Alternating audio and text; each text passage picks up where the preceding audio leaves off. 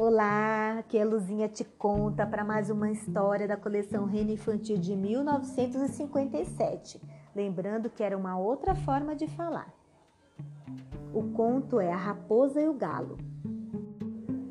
Vamos lá. A raposa ia atravessando um campo quando avistou um galo trepado em uma árvore. Ao vê-lo, ficou logo gulosa, com desejo de devorá-lo e foi com estas intenções que se aproximou delicadamente e disse: Como vai, compadre Galo? O galo respondeu: Estou com bastante saúde e, como quero conservá-la, vou subir para uns galhos mais altos onde o ar é mais puro. E se assim falou, melhor o fez, pondo-se logo fora do alcance da sua natural inimiga.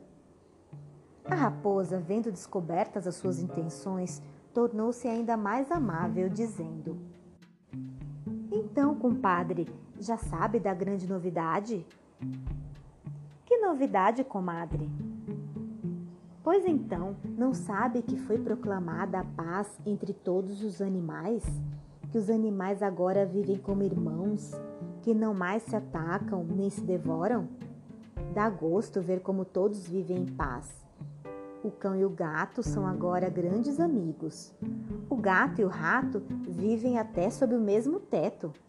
Eu mesma acabo de almoçar com o compadre lobo.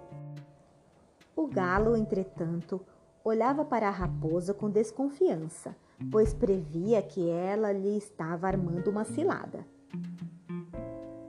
Não sabe como estou alegre por poder dar-lhe tão boa nova, continuou a raposa. Desça daí e venha abraçar-me. Havemos de ser daqui por diante bons amigos e você há de perdoar as minhas antigas perseguições. O galo, porém, não estava para a prosa e, querendo ver o alcance da verdade que a raposa lhe estava contando, disse: Espere um pouco que já desço, comadre. Estou vendo ao longe uma enorme matilha de cães que se dirige para cá e quero aproveitar a oportunidade para que eles também confraternizem conosco.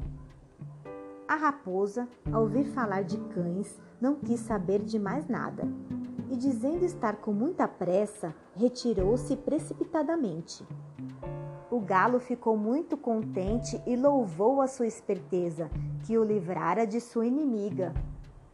E fim, é isso aí, um beijo e até a próxima!